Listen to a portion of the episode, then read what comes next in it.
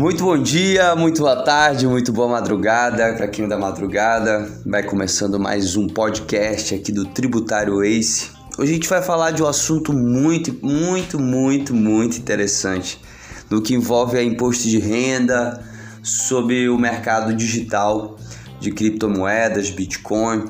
É, vamos começar lendo aqui o que fala o texto, o texto legislativo Lá no artigo 144, parágrafo 1 do CTN, diz assim: O lançamento reporta-se a data da ocorrência do fato gerador da obrigação e rege-se pela lei então vigente, ainda que posteriormente modificada ou revogada. Lá no parágrafo 1 diz assim: Aplique-se ao lançamento a legislação que, posteriormente à ocorrência do fato gerador da obrigação, que tem instituído novos critérios de apuração ou processo de fiscalização ampliando os poderes de investigação das autoridades administrativas.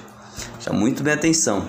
Ou otorgado ao crédito aos maiores garantias ou privilégios, exceto nessa últimos, nesses últimos casos, para o efeito de atribuir responsabilidade tributária a terceiros. O que é importante a gente destacar aqui é, é, é essa questão aqui do parágrafo 1 no que fala em novos critérios de apuração.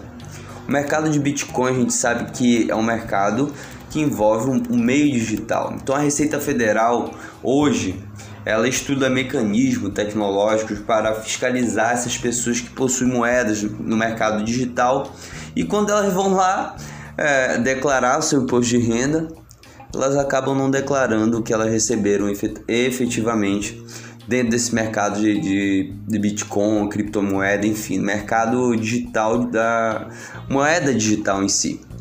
Então a Receita Federal hoje, nos dias de hoje, ela estuda mecanismos tecnológicos para facilitar a sua fiscalização para essas pessoas.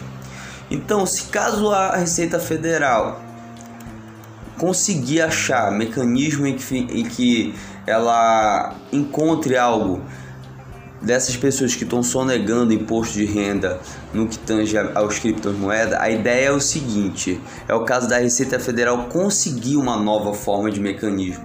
E esse novo e esse nova forma de mecanismo de fiscalização pode retroagir para o passado, em que o sujeito quando foi declarar o seu imposto de renda não pagou o devido com os bitcoins dando retorno? Pode ou não pode? É claro que pode dentro daquilo que a gente falou dentro do artigo 144, dentro do prazo, claro que decadencial, aumentou os poderes de fiscalização, aumentando também o poder da Receita Federal. Então é isso que eu queria deixar para vocês aqui. Um forte abraço. Tava com saudade de fazer aqui um podcast aqui para vocês. Espero ter ajudado nos estudos e vamos que vamos. É o primeiro podcast de 2022 e com todo gás. Vamos que daqui para frente a gente vai fazer vários podcasts, pode esperar. Espero ter ajudado no estudo dos senhores. Um forte abraço uma excelente segunda-feira.